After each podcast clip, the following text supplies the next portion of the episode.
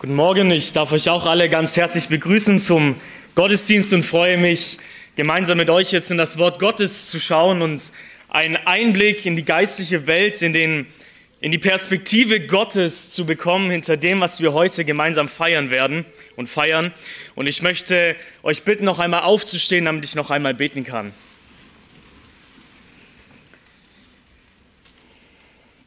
Jesus Christus, wir danken dir, dass du der Gott bist, an den wir glauben dürfen, dass du unser Herr bist, dass du uns in deiner Gnade zum Retter geworden bist. Ich danke dir, dass wir hier bekennen und glauben dürfen, dass wir Sünder sind, die nichts Gutes verdient haben, aber dass wir trotzdem vor einem Gott leben, der es so gut mit uns meint. Und danke dir, dass wir heute uns an verschiedene Aspekte deiner Gnade erinnern dürfen, als versorgender, liebender Schöpfer, aber genauso soll dein Evangelium groß werden und die ewige rettende Gnade, die wir in Christus brauchen.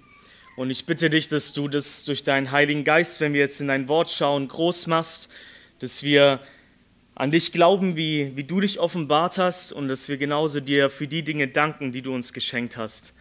Amen.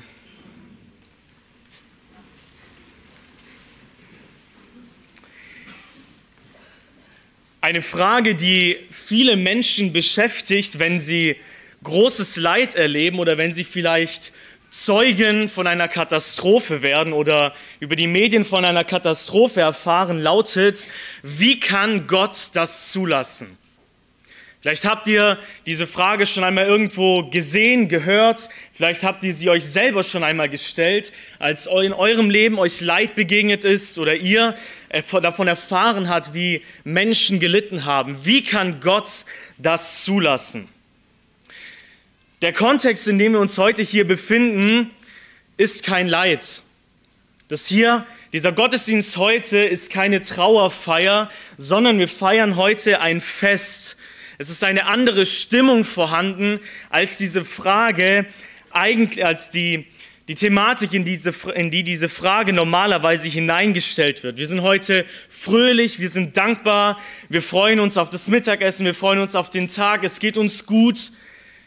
Und ich denke, auch auf diesem Hintergrund möchte ich uns heute dazu die gleiche Frage stellen. Nicht zum Thema Leid, sondern zum Thema von all dem Guten, das wir heute feiern dürfen und dass wir uns erinnern, dass du und ich in unserem Leben erfahren können. Und es ist die gleiche Frage, wie kann Gott das zulassen? Wie kann Gott es erlauben, dass Sünder so viel Gutes erleben dürfen? Wieso erlaubt es Gott, dass an dieser Ernte von diesem Jahr die allermeisten Menschen Anteil hatten und dass es möglich wäre, dass alle Menschen auf der Welt mit Nahrung und dem, was sie zum Leben brauchen, versorgt werden, wenn wir die Ressourcen richtig einsetzen würden.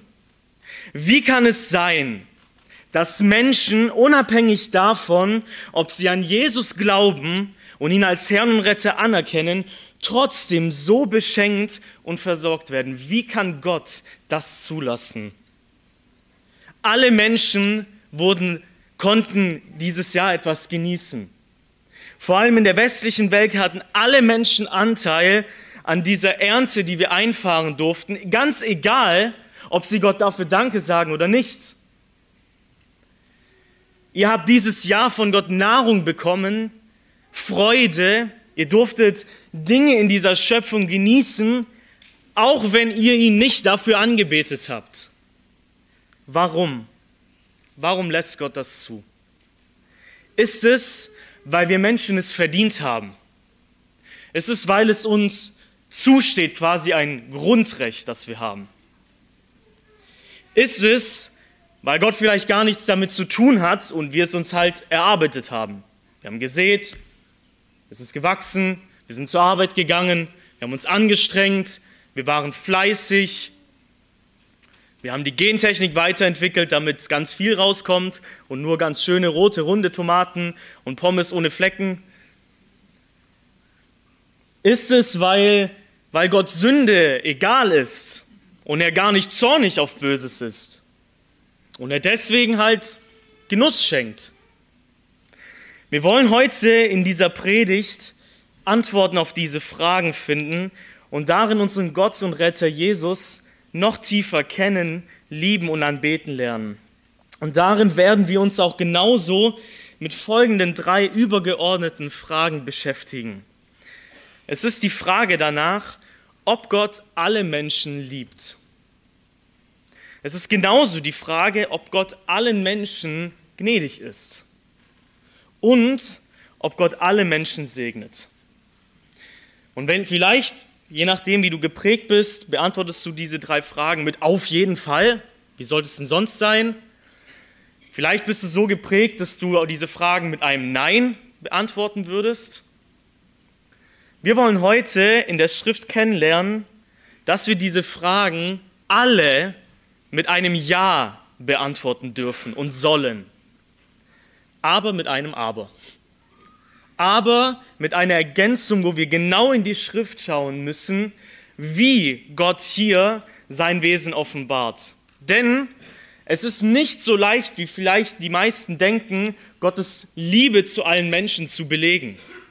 Wir können ja meinen, okay, die Bibel ist doch voll davon. Das Wort Liebe kommt an so verschiedenen Stellen vor. Ist ja klar, dass er alle Menschen liebt. So einfach ist es nicht. Denn wenn wir ganz genau hinschauen, dann beziehen sich über 90 Prozent der Stellen, in denen Gott von seiner Liebe spricht, nicht auf alle Menschen, sondern sie reden von seiner Liebe in Christus zu seiner Gemeinde, die er auserwählt hat. Aber wir finden in der Schrift genauso Stellen, die belegen, dass Gott eine Liebe für alle Menschen hat, dass Gott allen Menschen in gewisser Weise gnädig ist und dass alle Menschen in gewisser Weise unter seinem Segen stehen. Und wenn wir uns mit diesen Fragen auseinandersetzen, dann ist es nicht einfach nur ein theoretisches Nachdenken über irgendetwas, sondern es ist ein Nachdenken über Gott. Wie ist Gott? Wie entscheidet er sich in der Gegenwart und in der Zukunft auf Menschen zu reagieren? Wie verhält er sich uns gegenüber? Was geht in seinem Herzen, in seinem Empfinden vor? Wie darf ich über meine Beziehung zu meinem Schöpfer denken und was darf ich in der Beziehung zu meinem Schöpfer erwarten? Und diese Frage beschäftigt sich ausgehend von diesem Wesen Gottes auch mit einem anderen Thema der Schrift, nämlich dem Thema der Erlösung. Denn es geht um Gnade, es geht um Liebe, es geht um Segen und es geht um Barmherzigkeit. Schlag mit mir bitte einmal 1 Timotheus Kapitel 4 auf, Vers 10. 1 Timotheus Kapitel 4, Vers 10.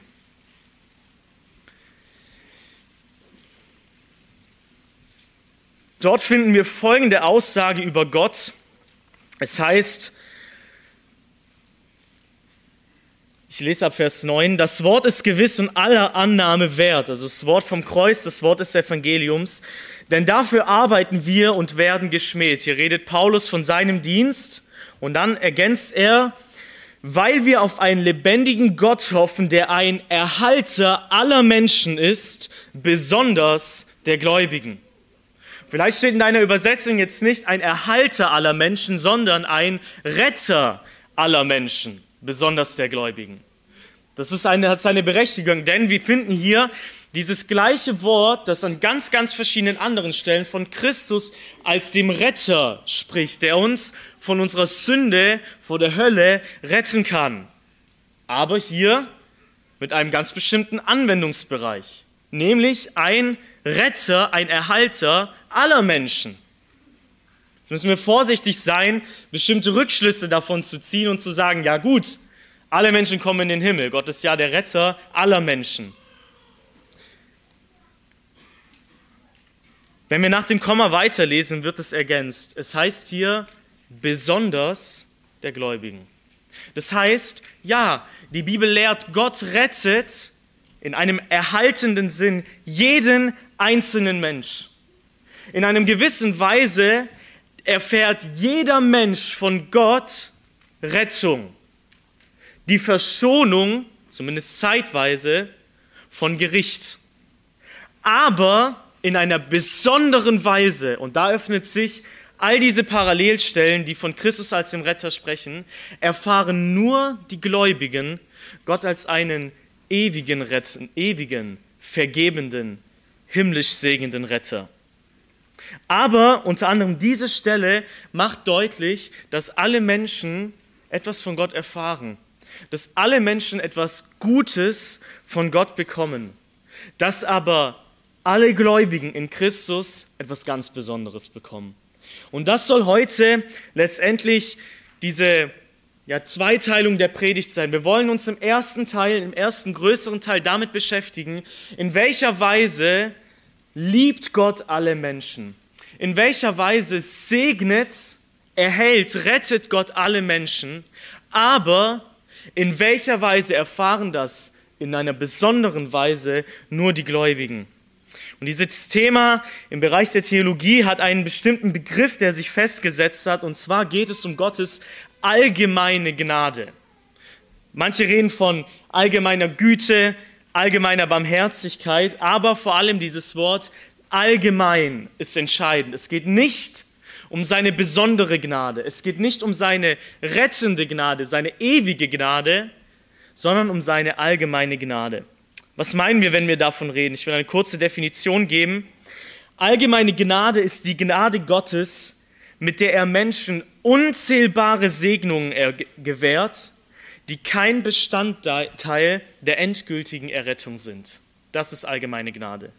Gott gibt allen Menschen unzählbare Segnungen, die aber kein Bestandteil der ewigen Rettung sind. Oder wir könnten sagen, die allgemeine Gnade beschreibt die Liebe und die Gunst Gottes, die er all seinen Geschöpfen entgegenbringt, egal ob sie ihn anerkennen oder an Christus glauben. Das ist die allgemeine Gnade. Es ist eine Liebe und eine Güte, die jeder Mensch erfährt, egal ob er Buße getan hat und an Christus glaubt. Darin entscheidet sich die allgemeine Gnade aber mindestens in drei Aspekten sehr entscheidend von der errettenden ewigen Gnade. Erstens in ihren Ergebnissen.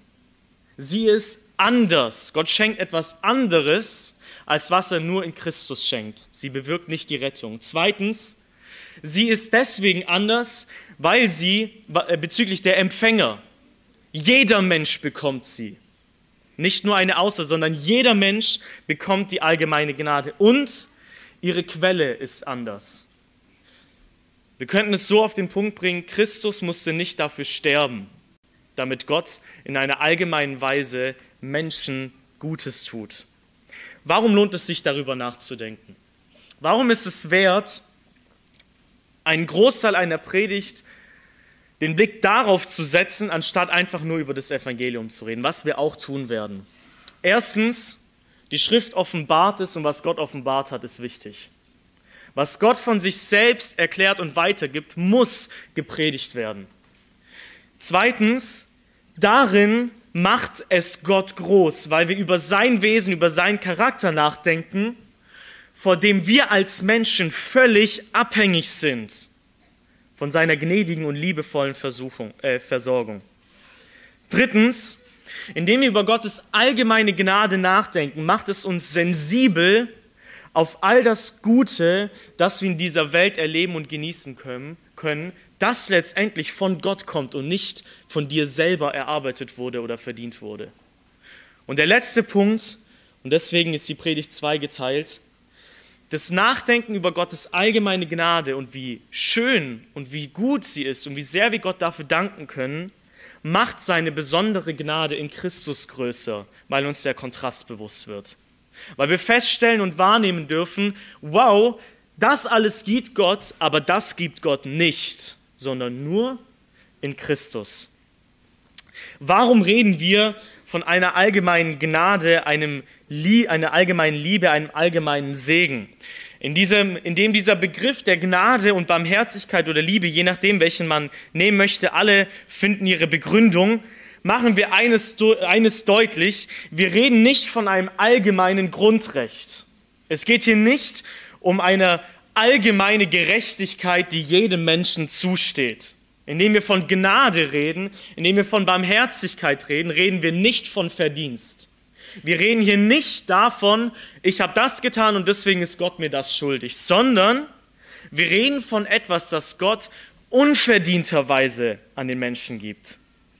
Wir Menschen sind als Geschöpfe schon immer abhängig davon, dass Gott uns als Schöpfer versorgt, dass er uns das Leben gibt und er uns das Leben erhält. Das können wir nämlich nicht. Wir können Leben nicht produzieren, wir können Leben nicht erhalten, da können wir so viel essen, wie wir wollen, irgendwann sterben wir trotzdem.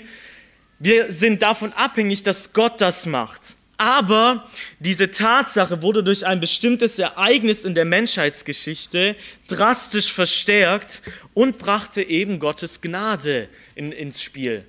Nämlich ab dem Moment, als der Mensch sündigte und damit offiziell und definitiv nichts Gutes mehr von Gott verdient hatte.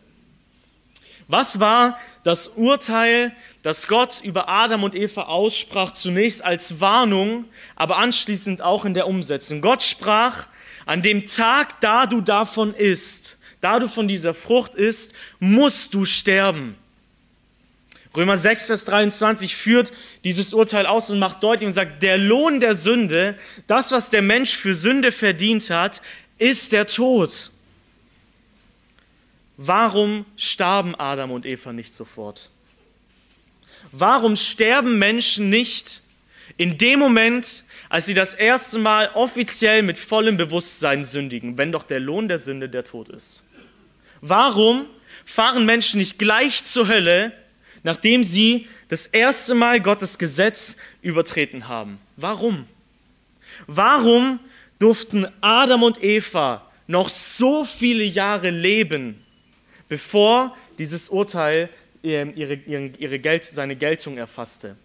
Warum dürfen so viele Menschen so viel Zeit bekommen, in der sie so viele Dinge genießen dürfen, obwohl der Lohn der Sünde doch eigentlich der Tod ist? Was ist der Grund? Der Grund ist, Gott ist gnädig. Gott ist langsam zum Zorn, Gott ist geduldig, Gott ist langmütig. Das ist der Grund.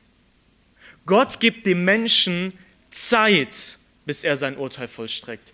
Gott gibt dem Menschen Zeit, umzukehren.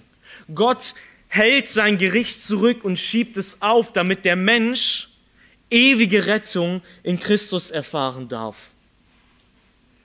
Gott spricht als Konsequenz über den Menschen einen Fluch aus und er redet zum einen davon, dass, dass der Boden, von dem der Mensch sich ernähren wird, Dornen und Disteln hervorbringen wird und Adam, der Mensch, im Schweiß seines Angesichtes sein, sein Brot sich, sich ernähren wird. Warum wachsen trotzdem so viele Früchte? Warum haben wir hier vorne so eine Vielzahl an Genussmöglichkeiten? So, die Leute, die keine Tomaten mögen, können halt Gurken essen. Wer keinen Apfel mag, kann halt in eine Birne beißen. Warum, warum so viele verschiedene Möglichkeiten? Warum so eine Menge, so eine Vollzahl, wenn es doch so viel Disteln und Dornen gibt? Warum? Gott ist gnädig. Gott ist gut. Gott hat eine allgemeine Gnade für seine Schöpfung. Gott spricht genauso über, über Eva den Fluch aus und sagt, dass er die Schmerzen der Schwangerschaft und der Geburt, beides wird erwähnt, sehr mehren wird. Warum kriegen Frauen mehr als ein Kind, wenn das so schlimm ist?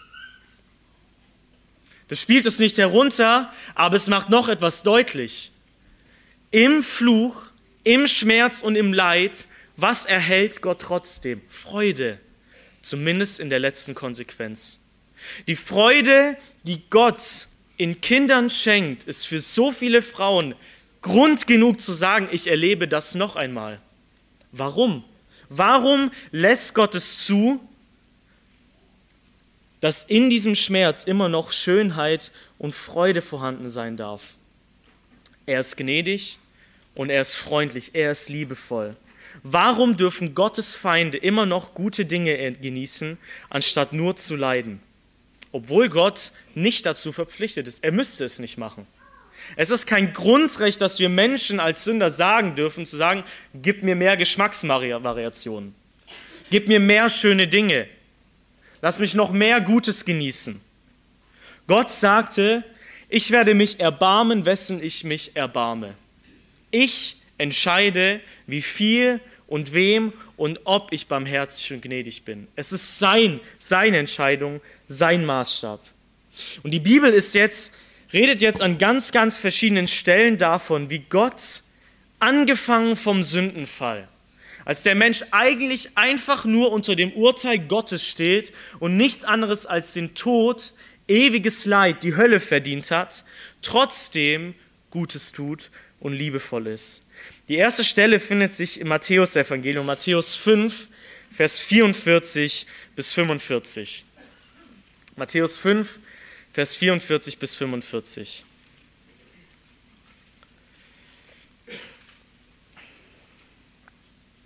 Dort sagt Jesus folgendes. Er sagt, ich sage euch, liebt eure Feinde und betet für die, die euch verfolgen, damit ihr Söhne eures Vaters seid, der in den Himmel ist. Und jetzt kommt eine Begründung. Denn er lässt seine Sonne aufgehen über Böse und Gute und lässt regnen über Gerechte und Ungerechte.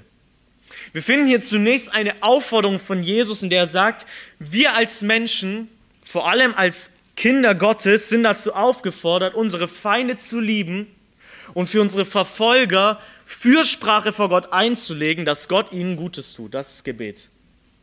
Betet für eure Verfolger. Und was ist seine Begründung? Warum? Weil ihr darin, und das ist eigentlich das Fazit vom christlichen Leben oder von Heiligung, es geht darum, Christus wiederzuspiegeln. Und wie ist Christus? Jesus sagt, wie ist der, sein Vater? Er lässt seine Sonne aufgehen über Böse und Gute und lässt es regnen über Gerechte und Ungerechte. Warum sollen wir so sein, selbst zu Feinden und Verfolger, weil Gott so ist. Gott, unser himmlischer Vater, ist ein Gott, der Liebe für seine Feinde hat und der seinen Verfolgern trotzdem noch Gutes tut. Und in welcher Form tut er ihnen Gutes? Was erwähnt Jesus hier? Er erwähnt die Schöpfung. Er erwähnt Gottes allgemeine Liebe. Und es macht hier ganz arg deutlich, wem gehört die Sonne? Wer hat das Recht, mit ihr zu machen, was er will? Es heißt, Gott lässt seine Sonne aufgehen. Über wen? Über Böse und Gute. Ganz egal, was Menschen, wie viel Böses sie getan haben, wie viel Gutes sie getan haben, ob sie an Christus glauben oder nicht, ob sie gerechtfertigt sind, ob sie ungerecht sind. Alle genießen das Gute, das in der Schöpfung vorhanden ist, weil die Erde nach ihren Naturgesetzen funktioniert. Hier zusammengefasst mit Gottes Sonne und seinem Regen, den wir brauchen, um Ernte einzufahren. Gott zeigt darin seine Liebe und Freundlichkeit gegenüber allen Menschen, auch seinen Feinden. Im Lukas-Evangelium, Kapitel 6, in der wir uns in der gleichen Szene, in der gleichen Predigt von Jesus befinden, bringt Lukas diese Aussagen Jesus nochmal mit ein paar anderen Worten rüber. In Lukas Kapitel 6, in Vers 27 hieß es, aber euch sage ich, die ihr hört, liebt eure Feinde, tut wohl denen, die euch hassen, singet, die euch fluchen, betet für die, die euch beleidigen. Also das ist der Kontext, was wir auch in Matthäus 5 gelesen haben. Und dann findet sich auch wieder eine Begründung, und zwar in den Versen in Vers 35 und 36. Dort sagt Jesus, doch liebt eure Feinde, tut Gutes und Leid, ohne etwas zurückzuerhoffen. Und euer Lohn wird groß sein und ihr werdet Söhne des Höchsten sein. Denn er ist gütig gegen die Undankbaren und Bösen. Seid barmherzig, wie auch euer Vater barmherzig ist. Hier haben wir wieder diese Aussagen, diesen Kontrast, wozu Christus uns auffordert, Liebe für die Feinde, Gutes zu tun, Laien ohne zurückzuerhoffen, etwas zurückzuerhoffen. Warum? Gott ist, und hier haben wir diesen Begriff, Gott ist gütig gegen die Undankbaren und Bösen. Gott beschenkt Menschen, egal ob sie Erntedankfest feiern oder nicht. Gott beschenkt Menschen, egal ob sie Christus, an Christus glauben, ihn danken, ihn verherrlichen oder auch nicht. Gott hat eine Liebe zu seinen Feinden. Gott tut denen wohl, die ihn hassen. Gott segnet die, die ihn fluchen. Gott leiht ihnen das Leben, ohne von ihnen aktive Verherrlichung zurückzuerhoffen. Gott weiß, er hält ihr Herz am Laufen. Er erhält ihnen das Leben, er lässt sie auf dieser Erde und sie geben ihm nicht die Anbetung und Ehre, die ihm eigentlich zusteht. Und Gott hält das aus. Warum? Er ist gnädig. Er ist langsam zum Zorn und er ist geduldig. In Apostelgeschichte 14, Vers 16 und 17 finden wir eine weitere Ergänzung über Gottes allgemeine Liebe und Güte. In Apostelgeschichte 14, Vers 16 und 17 erklärt Paulus Folgendes. Wir steigen in der Mitte von Vers 15 ein. Da haben sie einen Mann geheilt und die Leute denken dann, dass die äh, Götter sind, zum Beispiel Zeus und Hermes. Äh, dafür wurden die dann gehalten und die müssen sich ziemlich viel Mühe gegeben, geben, das klarzustellen, äh, was da Sache ist. Und dann erklärt Paulus ab der Mitte von Vers 15, auch wir sind Menschen von gleichen Empfindungen wie ihr und verkündigen euch, dass ihr euch von diesen nichtigen Götzen bekehren sollt zu dem lebendigen Gott, der den Himmel und die Erde und das Meer gemacht hat und alles, was in ihnen ist der in den vergangenen Geschlechtern alle Nationen auf ihren eigenen Weg gehen ließ, obwohl er sich doch nicht unbezeugt gelassen hat. Wie? Indem er Gutes tat und euch vom Himmel Regen und fruchtbare Zeiten gab und eure Herzen mit Speise und Fröhlichkeit erfüllte. Was macht hier Paulus über Gott deutlich, wie er in einer allgemeinen Weise Menschen liebt und ihnen Gutes tut, ein Erhalter aller Menschen ist. Was sagt er? Er sagt, er tat euch Gutes, indem er vom Himmel Regen und fruchtbare Zeiten gab. Die Schöpfung, darauf verweist hier Paulus. Und er ergänzt es aber noch mit einem entscheidenden und, wie ich finde, auch einem besonderen Aspekt. Er sagt, Gottes Versorgen gegenüber den Menschen zeigt sich nicht nur in, in äußeren Dingen, in einem äußeren Aufrechterhalten von dem, wie die Welt halt funktioniert, sondern auch mit dem, was sie in ihrem Herzen empfinden dürfen. Er ergänzt hier und hat eure Herzen mit Speise und Fröhlichkeit erfüllt. Wenn ich ein Steak esse, ist nicht nur mein Bauch voll, sondern ich bin fröhlich. Das meint eure Herzen mit Speise erfüllt, mit Freude erfüllt. Was gehört zu Gottes allgemeiner Liebe und Güte? Sünder dürfen sich freuen. Wie kann Gott das zulassen? Sünder dürfen glücklich sein, lachen, anstatt den ganzen Tag nur mit Kummer und Leid umherzugehen, was wir verdient hätten. Wie kann Gott das zulassen? Einfach nur, weil er gut ist, weil er gütig ist und weil er freundlich ist. Du und ich haben es nicht verdient, uns zu freuen. Der Lohn der Sünde ist der Tod, nicht das Lachen. Aber Gott schenkt es trotzdem. Gott schenkt Menschen trotzdem Speise und er erfüllt damit ihre Herzen und auch ganz allgemein mit Freude. Menschen dürfen gute Dinge genießen. Auch wenn nach Römer 8, Vers 20 und 21 die Schöpfung, die Natur der Knechtschaft der Vergänglichkeit unterworfen ist, auch wenn sie der Sinnlosigkeit unterworfen ist, so kennen wir zum Beispiel alle Orte, an die wir gerne hinfahren, ob entweder hier im Osthalbkreis oder mal mit dem Flugzeug, wo wir finden, hier ist es einfach schön. Jeder findet da seine, seine Sache schöner. Der eine mag den Strand, der eine mag einen Berg oder den Wald in einer gefallenen Schöpfung, die der Vergänglichkeit und der Nichtigkeit unterworfen ist, gibt es so viel Raum, so viele Orte, die voll von Schönheit und von Gottes Herrlichkeit sind. Warum? Warum ist die Erde nicht einfach nur wüst und leer? Warum ist die Erde nicht einfach nur kahl? Weil Gott gut ist, weil Gott herrlich ist, weil Gott darin den Menschen seine Freundlichkeit zeigt Deswegen ist die Erde voll von der Güte des Herrn, sagt Psalm 33, Vers 5. Und all diese Stellen, die machen uns sensibel auf die ersten zwei Punkte, die ich erwähnt habe zur allgemeinen Gnade Gottes. Ich hoffe und ich denke, es kam rüber. Wir haben als Menschen grundsätzlich und vor allem seit dem Sündenfall als Sünder nichts Gutes verdient und Gott schenkt es trotzdem. Dafür ist er wert, angebetet zu werden. Dafür ist er wert, dass wir für ihn singen dass wir für ihn leben, dass wir ihn ehren. Und gleichzeitig wird darin auch groß, wie gut ist Gott eigentlich, oder?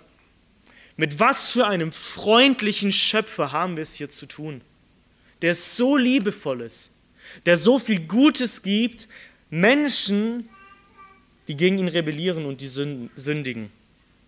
Wir können diese Aspekte der allgemeinen Gnade Gottes noch weiter ausbreiten. Wir haben es hier vor allem eben mit, mit, der, mit einem natürlichen Bereich, mit dieser Schöpfung zu tun, genauso auch mit dem hier Empfinden von Freude.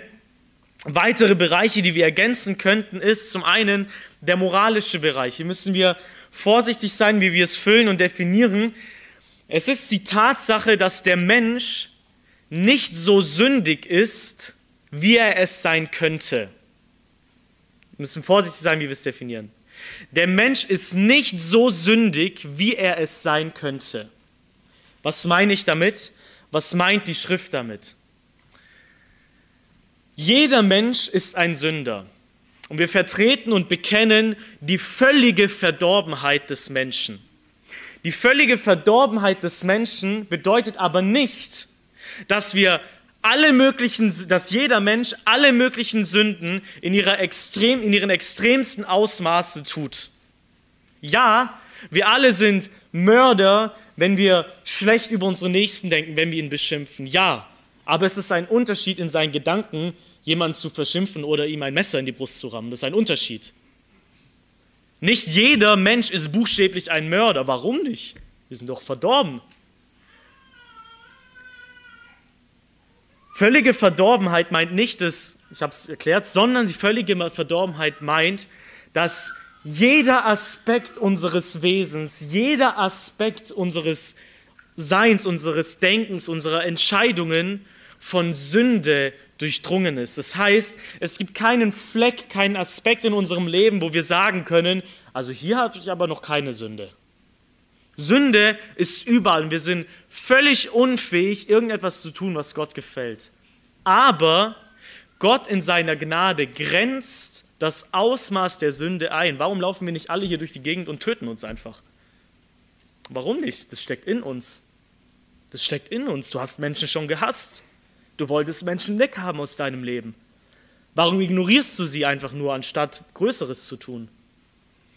Es ist Gottes allgemeine Gnade, das eingegrenzt wird durch das Gewissen, das er allen Menschen gegeben hat. Die Bibel redet davon, dass er allen Menschen das Werk des Gesetz, das, das Gesetz in die Herzen geschrieben hat, in diesem Sinne, dass das Gewissen mitzeugt und sich ihre Gedanken untereinander anklagen oder entschuldigen. Wir können wissen, in einer Art und Weise mit uns umzugehen von, und das ist nach, Kultur, nach Kulturen unterschiedlich, von das ist angebracht, das ist nicht angebracht. Es ist Gottes Gnade, die das zugelassen hat. Es ist Gottes Gnade, die darin, darin die Sünde und ihre, die Art, wie sie sich auswirkt, eingrenzt. Ja, Gott hat den Menschen in seinen Sünden dahingegeben.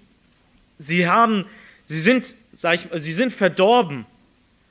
Aber Gott grenzt diese Tatsache ein. Genauso auch durch einen anderen Aspekt. Das heißt nach Römer 13, dass jede Obrigkeit von Gott eingesetzt wurde zur Bestrafung des Bösen und zur Belohnung des Guten. Das ist Gottes Gnade. Es ist Gottes Gnade, dass er den Menschen dazu führte, Obrigkeiten einzusetzen, die Bestrafung ausüben, wenn etwas Falsches getan wird. Das müsste nicht so sein. Es ist von Gott aktiv eingesetzt. Es ist genauso ein Aspekt von seiner allgemeinen Gnade und Güte. Auch wenn wir Menschen völlig verdorben und wir alle Sünder sind. In Lukas 6, Vers 33, es war, vorhin hatten wir die Verse danach gelesen, sagt Jesus, und wenn ihr denen Gutes tut, die euch Gutes tun, was für Dank habt ihr? Denn auch die Sünder tun dasselbe. Jesus merkt, er kennt es auch an und er spricht davon, dass auch Sünder zumindest halt denen Gutes tun, die ihnen Gutes tun. Auch Sünder erleben Freundschaft, Nachbarschaftshilfe, gute Dinge, die sie sich gegenseitig tun, obwohl sie Sünder sind, obwohl sie böse sind. Warum dürfen sie das erleben? Warum dürfen sie darin Freude erleben? Weil Gott gütig ist, weil Gott gnädig ist. Im Psalm 145, den wir vorhin in der Textlesung gelesen haben, finden wir eine gute Zusammenfassung von diesen verschiedenen Aspekten. Ich möchte ein paar Passagen noch einmal dazu vorlesen. Psalm 145. Zunächst einmal die Verse 8 und 9. Psalm 145, Vers 8 und 9, dort steht, Gnädig und barmherzig ist der Herr, langsam zum Zorn und groß an Güte. Der Herr ist gut gegen alle und seine Erbarmungen sind über alle seine Werke. Wir finden hier Einmal das Wesen Gottes, seine Beschreibung, gnädig und barmherzig, langsam zum Zorn. Es muss viel passieren, dass Gott in seinem Zorn richtet. Gott ist in der Lage, es zurückzuhalten, nicht gleich auszurasten, wie wir Menschen oft sind. Er ist groß an Güte. Und Vers 9 zeigt, weil Gott so ist, weil das sein Charakter, weil er so in seinem Herzen ist, verhält er sich wie? Vers 9, der Herr ist gut gegen alle. Gegen allen Menschen ist Gott in gewisser Weise gut und seine Erbarmungen sind über alle seine Werke. Wir springen weiter vor in Vers 15 bis 17, äh Vers 15 und 16. Alle Augen warten auf dich und du gibst ihnen ihre Speise zu seiner Zeit. Du tust deine Hand auf und sättigst alles Lebende nach Begehr. Hier ist von Gott als einem versorgenden Schöpfer die Rede. Warum? Weil er gütig ist, weil er freundlich ist. Aber dieser Psalm weist uns auf eine weitere entscheidende Sache hin. Vers 20. Der Herr bewahrt alle, die ihn lieben, und alle Gottlosen vertilgt er. Was macht dieser Vers? Der bringt uns in eine ganz entscheidende Realität. Es gibt einige Menschen, weil es ihnen zum Beispiel gut geht, dass sie sich nicht fürchten. Dass sie der Meinung sind, es gibt kein Problem zwischen ihnen und ihrem Schöpfer. Sonst würde sich das ja irgendwie in ihrem Leben äußern. Und deswegen spricht Gott diese Offenbarung an uns Menschen hinein, dass es trotzdem einen Zeitpunkt geben wird, wo sich die Frage stellt, ob Gott, du von Gott bewahrt wirst, ob du von Gott vor etwas verschont wirst oder ob du von Gott vertilgt wirst, obwohl er dir so viel Gutes getan hat. Die Bibel redet nämlich davon, dass nur diejenigen, die Gott lieben, bewahrt werden und dass alle, die gottlos leben, vertilgt werden, egal wie viel Gutes Gott ihnen getan hat. Denn Gottes allgemeine Gnade, und das ist einer der ganz entscheidendsten Unterschieden zu dem, was wir Menschen brauchen und was es nur in Christus zu finden gibt. Gottes allgemeine Gnade hat ein Ablaufdatum. Gottes allgemeine Gnade geht irgendwann zu Ende. Es wird ein Tag kommen, wo Gott sagt, und jetzt höre ich auf damit. Ich musste es sowieso nicht machen und jetzt höre ich auf, es zu tun. Denn Sünde ist mir nicht egal.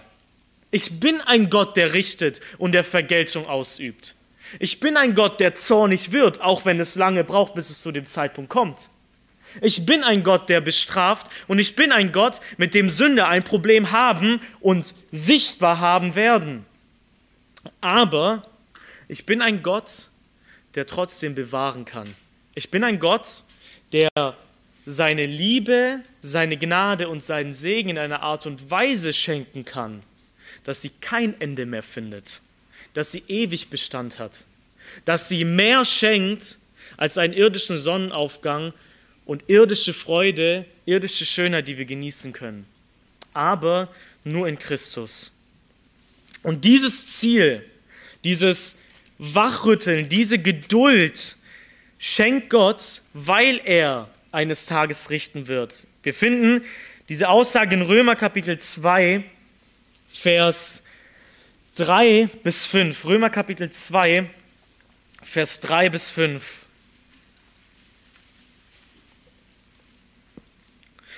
Wir befinden uns in dem Kontext, wo, wo Gott aufzeigt, dass der Mensch böse ist, dass er seinem Schöpfer gegenüber undankbar ist, selbst in einer irdischen Weise, dass Gott sie daraufhin in ihre Begierden der Herzen hingibt, dass sie tun, was ihnen gefällt und sich damit selber und gegenseitig schaden. Und dann beschreibt er in Vers 2 folgende Tatsache. in Kapitel 2 ab Vers 3, denkst du aber dies, o oh Mensch, der du die richtest, die so etwas tun, und verübst dasselbe, dass du dem Gericht Gottes entfliehen wirst? Oder verachtest du den Reichtum seiner Güte und Geduld und Langmut und weißt nicht, dass die Güte Gottes dich zur Buße leitet? Ich will hier einmal pausieren. Was ist das Ziel von dieser Güte Gottes? Warum hat Gott Geduld? Warum ist Gott langmütig? Warum beschenkt er Menschen mit so vielen Guten? Was, worauf möchte er hinaus?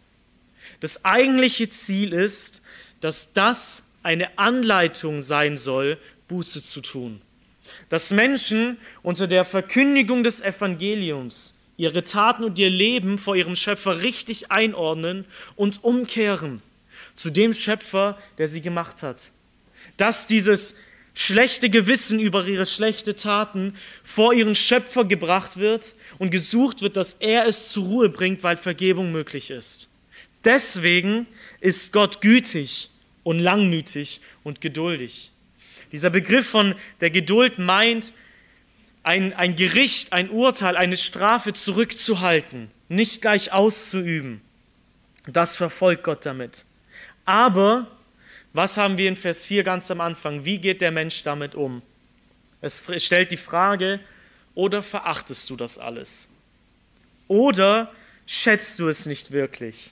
Spielst du es runter? Denkst nicht in dieser Form über dein Leben nach? Hm, so sind wir Menschen. So sind wir Menschen ohne Christus. Gottes irdische Güte, Gottes Geduld und seine Langmut wird verachtet. Und es wird aber Folgendes passieren, Vers 5. Nach deinem Starrsinn und deinem unbußfertigen Herzen aber häufst du dir selbst Zorn auf am Tag des Zorns und der Offenbarung des gerechten Gerichts Gottes. Gott gibt jedem Menschen in einer gewissen Weise Gnade, Güte, Geduld und Liebe. Aber wenn der Mensch diese Güte, diese Liebe, wir haben in 1. Korinther 13, wo die Liebe beschrieben wird, der erste Aspekt wird genannt, die Liebe Gottes ist langmütig. Wir finden deswegen hier, wenn Gott heißt, dass Gott zu allen Menschen langmütig ist, können wir sagen, ja, Gott hat eine gewisse Liebe für alle Menschen, aber wer diese allgemeine Gnade und Liebe Gottes verachtet, wird auch dafür gerichtet werden. Es ist nicht so, dass Gott quasi Geduld, Liebe und Gnade einfach so schenkt, sondern wer es verachtet, dem wird dieses Geschenk auf Zeitweisen, Zeitweilen genauso zur Schwere des Gerichtes ausüben. Christus, deswegen äh, vorher ist das ein bisschen die Frage in der Theologie quasi, musste Christus dafür sterben, dass Gott in einer allgemeinen Weise Menschen gnädigt sein konnte. So im Sinne von, jede Gnade braucht eine Sühnung. Nein, musste er nicht. Diese Gnade ist, diese Gnade findet nämlich keine Sühnung. Christus hat nicht, ist nicht gestorben, damit Gott geduldig mit Menschen ist, bevor er sie richtet, sondern wenn Gott, Gott ist Menschen geduldig, bevor sie richtet. Und wenn sie aber nicht umkehren, dann ist diese Verachtung seiner Gnade ein Teil dafür, davon, warum sie gerichtet werden. Versteht ihr die, diesen, diesen Zusammenhang? Es ist nicht so, dass Gott es schenkt, ohne zurück, nie, niemals zurückzufordern. Im Sinne von Christus hat dafür bezahlt. Okay, du hast diese Geduld verachtet, aber Christus ist dafür gestorben und jetzt richte ich dich halt wegen all deinen anderen Sachen. Gott richtet Menschen wegen aller Verachtung, die sie ihm gegenüber dargebracht haben. Und hier wird deswegen in Vers 5 davon geredet, dass dieser Tag des Zorns kommen wird, wo Gottes Gericht sichtbar sein wird, wo es sichtbar zu erkennen sein wird, dass diese Güte ein Ende findet. Und das bringt uns zu diesem entscheidenden Kontrast. Was brauchen wir Menschen vor allem und wirklich? Was brauchen wir Menschen vor allem und wirklich noch viel mehr, als einfach nur satt zu werden und uns zu freuen? Es gibt etwas Wichtigeres, ob du es glaubst oder nicht. Es gibt etwas Wichtiges in deinem Leben, als das Gehalt, das Ende des Monats reinkommt. Es gibt etwas Wichtigeres. Du als Sünder brauchst vergebende Gnade. Du als Sünder brauchst ewige Liebe, die kein Ende findet von deinem Richter. Du als Sünder brauchst einen Segen, der größer ist als einfach nur Früchte und schöne Urlaubsorte. Du und ich, wir brauchen Christus. Denn so schön und gut Gottes allgemeine Gnade ist, sie ist irdisch. Sie gehört zu einer gefallenen Schöpfung und bringt keinen geistlichen Segen. Sie wird ein Ende finden, wenn diese Welt zu Ende geht. Sie enthält keine ewige Liebe, die auserwählt und heilig macht, die Sünden wegwäscht. Sie enthält keine vergebene Gnade, die dich zu einem Kind Gottes macht, das Erlösung erfahren darf. Sie schenkt dir kein himmlisches Erbteil. Sie führt dich nicht in eine Gemeinschaft zu deinem Schöpfer. Sie enthält keine Hoffnung, die über den Tod hinausgeht. Und sie macht Sünder nicht lebendig, damit sie anfangen, für und mit Christus zu leben. Und das ist genauso, das müssen wir genauso festhalten und erwähnen. Mit hinter all dem Guten, was Gott schenkt, worüber wir staunen dürfen, wofür wir ihm danken und richtig von ihm als Schöpfer nachdenken, müssen wir festhalten, was darin nicht vorhanden ist, was es aber trotzdem gibt. Denn alles, was Gott in seiner allgemeinen Gnade nicht kann, was Gott in seinem allgemeinen Segen nicht schenkt, kann er trotzdem schenken, nämlich in Jesus Christus. Und dafür musste er sterben. Dafür musste er sein Blut vergießen. Gott konnte, um diese Schöpfung am Laufen zu halten, reichte ein Wort, um diese Schöpfung ins Leben zu rufen, reichte ein Wort. Es reicht, dass Gott entscheidet, dass die Sonne Tag für Tag aufgeht, dass die Erde und alle Planeten sich in dem Zyklus drehen, den sie brauchen, damit hier Gezeiten vorhanden sein können, dass Regen vorhanden ist, damit es Nahrung gibt. Aber Gott konnte nicht einfach nur sprechen, okay, ich vergebe dir. Warum konnte er es nicht? Weil er gerecht ist. Damit wir Gottes besondere Gnade erleben können, musste und wollte er sterben. Und das hat er in Christus getan. In 1. Petrus Kapitel 1, Vers 18 und 19 heißt es folgendermaßen. Indem ihr wisst, dass ihr nicht mit vergänglichen Dingen, mit Silber oder Gold erlöst worden seid von eurem eitlen, von eurem nichtsbringenden, von den Vätern überliefernden Wandel, sondern mit dem kostbaren Blut Christi als eines Lammes ohne Flecken und ohne Fehl. Gott setzt hier ganz bewusst einen Kontrast und sagt, damit wir erlöst werden können, befreit werden können, als Sünder zu leben, ohne unseren Schöpfer, braucht es etwas Kostbares. Etwas, das Kostbares, und er setzt hier diesen Vergleich mit Silber oder Gold. So schön wir Menschen das Schönste und Seltenste auf dieser Welt auch finden mögen, es gibt etwas, das Kostbare ist. Und das ist das Blut von Jesus Christus, das er vergossen hat. Es brauchte seinen Tod, seine Stellvertretung, damit du und ich Vergebung erfahren können. Und, was sagt Vers 20? Der zuvor erkannt worden ist vor Grundlegung der Welt. Was macht dieser Vers deutlich? Gottes Plan von Anfang an. Es heißt hier, Christus wurde als Lamm, als Opfer erkannt vor Grundlegung der Welt. Das heißt, es war seine Bestimmung, sein Ziel, das was, das, was Gott vorhatte. Gott wollte, bevor er die Welt geschaffen hat, sich in einer größeren Weise offenbaren, als einfach nur als einen freundlichen, liebevollen Schöpfer. Gott wollte nicht einfach nur zeigen, wie gut er ist, indem er weiße Strände schafft, leckere Früchte, majestätische Berge, indem er uns Freude schenkt. Gott wollte mehr zeigen als das. Gott wollte sich und seine besondere und kostbare Liebe und Gnade offenbaren, indem er von Anfang an plante, für seine sündige Schöpfung zu sterben und sein Blut zu, Blut zu vergießen.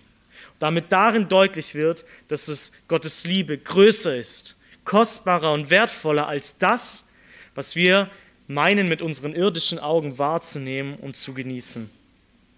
Und dieses Sterben von Christus brachte etwas mit sich, was besser und kostbarer ist. Am Anfang von diesem Kapitel hat Petrus davon geschrieben in Vers 3 bis 5. 1. Petrus 3 bis 5, äh, Kapitel 1. Gepriesen sei der Gott und Vater unseres Herrn Jesus Christus, der nach seiner großen Barmherzigkeit uns wiedergeboren hat zu einer lebendigen Hoffnung. Gottes besondere Barmherzigkeit, Gottes große Barmherzigkeit äußert sich worin? Menschen werden wiedergeboren und erhalten darin die Hoffnung, eine lebendige Hoffnung, die über den Tod hinausgeht, die kein Ende finden wird, durch die Auferstehung Jesu Christi aus den Toten, zu einem unverweslichen und unbefleckten und unverwelklichen Erbteil, das in den Himmeln aufbewahrt ist für euch. Was bringt Gottes große Barmherzigkeit, seine besondere Liebe und Gnade noch mit sich? Sie bringt einen Ort und die Gemeinschaft mit Christus einen Ort mit sich, der nicht mehr zu Ende gehen wird, der nicht mehr der Vergänglichkeit unterworfen ist, sondern ein Erbe, das unverweslich ist, das nicht mehr zu Ende kommt, das unvergänglich ist, das unbefleckt ist, an dem es keine Sünde mehr gibt, das rein ist, das vollkommen ist und das unverwelklich ist. Und unverwelklich ist ein Aspekt davon, dass die Schönheit dieser irdischen Schöpfung zu Ende geht. Blumen, so schön sie auch waren, verwelken, sie gehen zu Ende. Was ist der Himmel? Was schenkt Gott in seinem besonderen himmlischen Segen? Er führt Menschen zu sich an einem Ort, an dem Schönheit nicht mehr zu Ende geht. Und in seiner großen Gnade ist es nicht einfach nur ein Hoffen und Bangen von, hoffentlich komme ich dort an, sondern Vers 5, die ihr durch Gottes Macht, durch Glauben bewahrt werdet zur Errettung, die bereit ist, in der letzten Zeit offenbart zu werden. Gottes große Barmherzigkeit und Gnade und Liebe in Christus bringt die Sicherheit, diesen Ort auf jeden Fall zu, äh, zu erreichen. Und diejenigen, die Gott lieben, die bewahrt er, die Gottlosen vertilgt er. Und hier macht es deutlich, wer sind diejenigen, die Gott lieben? Es sind diejenigen, die an ihn glauben und die darin von Gott bewahrt werden und die dazu auserwählt wurden. Wir könnten diese Gnade noch an ganz, ganz vielen anderen Stellen, es ist eben so eine zentrale Sache und größer und besser und deswegen redet die Bibel auch mehr davon.